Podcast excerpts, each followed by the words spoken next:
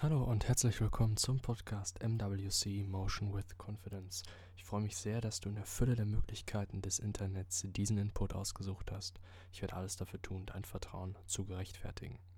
Heute ist eine neue Episode zur Rubrik Praktische Psychologie Hierbei geht es um Theorien und wissenschaftliche Entdeckungen, die etwas tiefer in den Bereich Psychologie gehen, jedoch eine praktische Relevanz haben und auch ab und zu hinter die Kulissen von beispielsweise der Rubrik Kurzer Impuls einen kleinen Einblick geben. Damit möchte ich auch das Intro beenden und es geht los.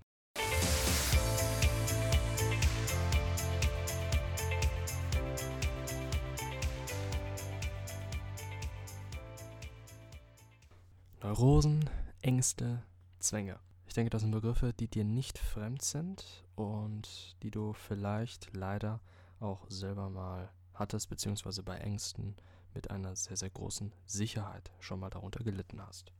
Heute soll es darum gehen, mal einen etwas anderen Blickpunkt darauf zu gewinnen und eben eine neue Perspektive einzunehmen für die Hintergründe dieser psychologischen Phänomene und dass sie so häufig auftreten und vor allem zeigen, warum sie so häufig auftreten und warum sie sich vor allem, und das ist ja im Grunde das Schlimmste, so lange bei uns halten. Und zwar möchte ich anfangen zunächst mit zwei offensichtlichen Gründen, die auch wissenschaftlich hinlänglich bekannt sind, die es auch ähm, bei somatischen Erkrankungen gibt, Stichwort Männergrippe. Und das ist der primäre und sekundäre Krankheitsgewinn. Der primäre Krankheitsgewinn, zum Beispiel von einem Zwang oder von einer, von einer Angst, ist die Vermeidung. Also, dass du durch deinen Zwang, wenn du einen Waschzwang hast, vermeidest du, dass du Angst kriegst, von Bakterien oder Viren infiziert zu werden. Als Beispiel. Oder wenn du Flugangst hast und nicht fliegst, dann hast du deine Angst innerhalb des Flugzeuges vermieden. Das ist der primäre Krankheitsgewinn, also ein besseres Gefühl Jedoch nicht langfristig, sondern nur kurzfristig, aber das ist ähm, ja dem Gehirn häufig ziemlich egal.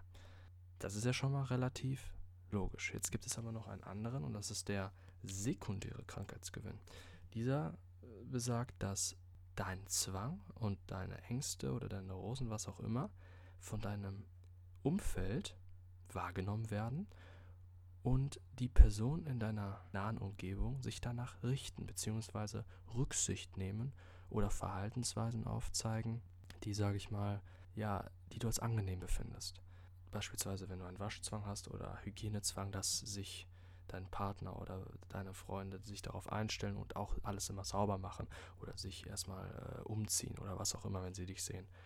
Oder dass dann auch, ja, deine Frau, deine Kinder, wie auch immer, dann mit dir Zug fahren, anstelle Flugzeug zu fliegen. Oder wenn du, dass sie dich anders behandeln, dass sie mehr auf dich eingehen, weil sie wissen, du hast irgendetwas und dass du dann mit deinem Willen häufig etwas besser gestellt bist und auch da häufig dich durchsetzen kannst aufgrund eines leichten Mitleides.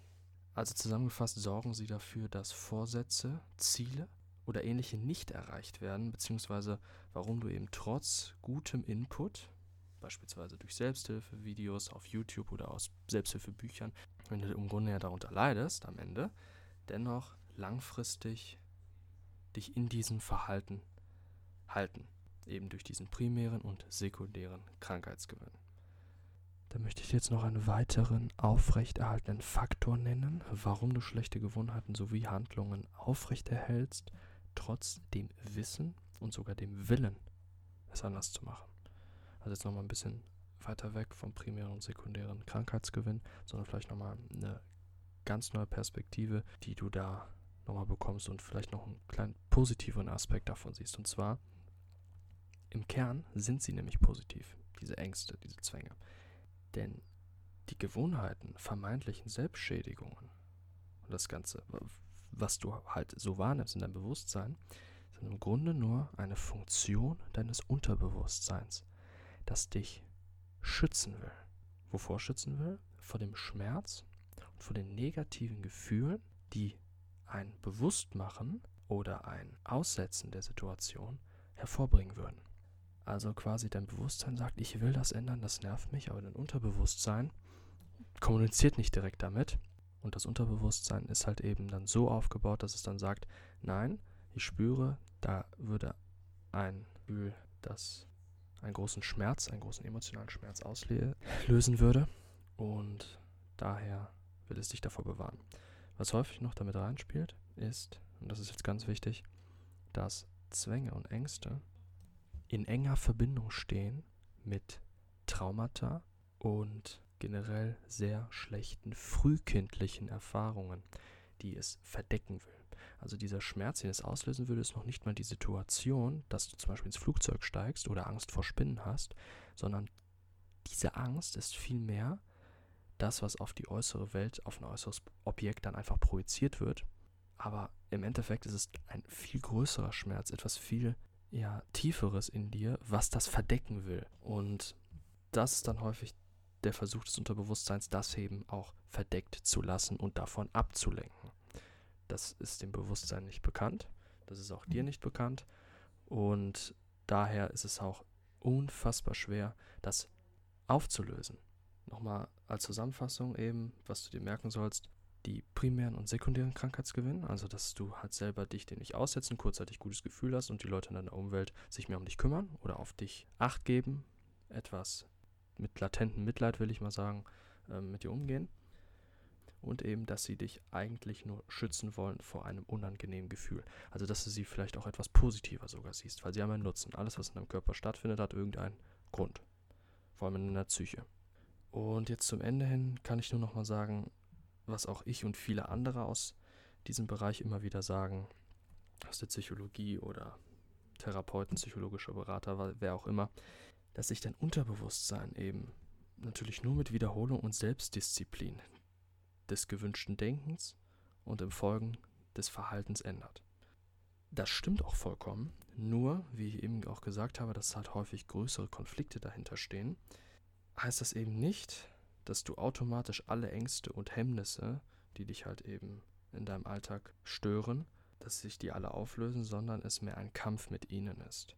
Und dieser Kampf ist vor allem ohne professionelle Therapie im Restbestand der verdrängten Konflikte, speziell in dieser Konflikte, dass die überhaupt aufgedeckt erstmal werden, auch bei neuer Grundeinstellung sehr schwer möglich, beziehungsweise überhaupt eben sich dem Bewusstmachen eines früh, einer frühkindlichen Zeit und dessen Hintergründen beinahe unmöglich in einem Selbststudium. Da braucht man jemanden, der, mit dem man redet. Das ist hier nur das, was ich noch dazu am Ende sagen will. Denn man muss eins bedenken, dass du Jahre bis Jahrzehnte damit gelebt hast, in dir drin, und sie Teil deiner Persönlichkeit geworden sind. Und Jahre und Jahrzehnte lassen sich nicht mit ein paar Monaten oder ein paar Wochen Arbeit revidieren. Und dazu kommt noch jedes Mal, wenn du der Angst nachgegeben hast, dem Zwang nachgegeben hast, dich danach gerichtet hast eben, ist sie gewachsen. Aber nichts ist unheilbar. Hör das erneut. Ich freue mich sehr, dass du diese Episode bis zum Ende gehört hast. Ich möchte noch kurz meine Kontaktdaten geben für eventuelles Feedback oder Vorschläge, was ich mal ansprechen soll. Meine E-Mail ist info at motion-confidence.com. Meine Website ist www.motion-confidence.com und ihr könnt mich auf Instagram erreichen auf at motion-confidence. Ganz kurze Info noch zu meiner Website motion-confidence.com. Dort werde ich in nächster Zeit wieder Blogartikel veröffentlichen, mehrfach und zwar auch zu ähnlichen Themen wie hier auf dem Podcast. Dazu aber noch Film, Serien und Buchempfehlungen und noch vielleicht ein paar weitere Dinge. Schaue ich mal. Dazu biete ich auch noch T-Shirts und Hoodies an mit eigenen Designs auch zu den Themen Mindset, Psychologie, ein bisschen was Kontroverses auch mal. Und ja, wenn ihr mal vorbeischauen wollt, würde ich mich sehr darüber freuen. Ich mache das gerne als Hobby, einfach nur so nebenbei. Und ja, würde mich da auch über Feedback freuen. Sonst wünsche ich noch einen sehr schönen Tag.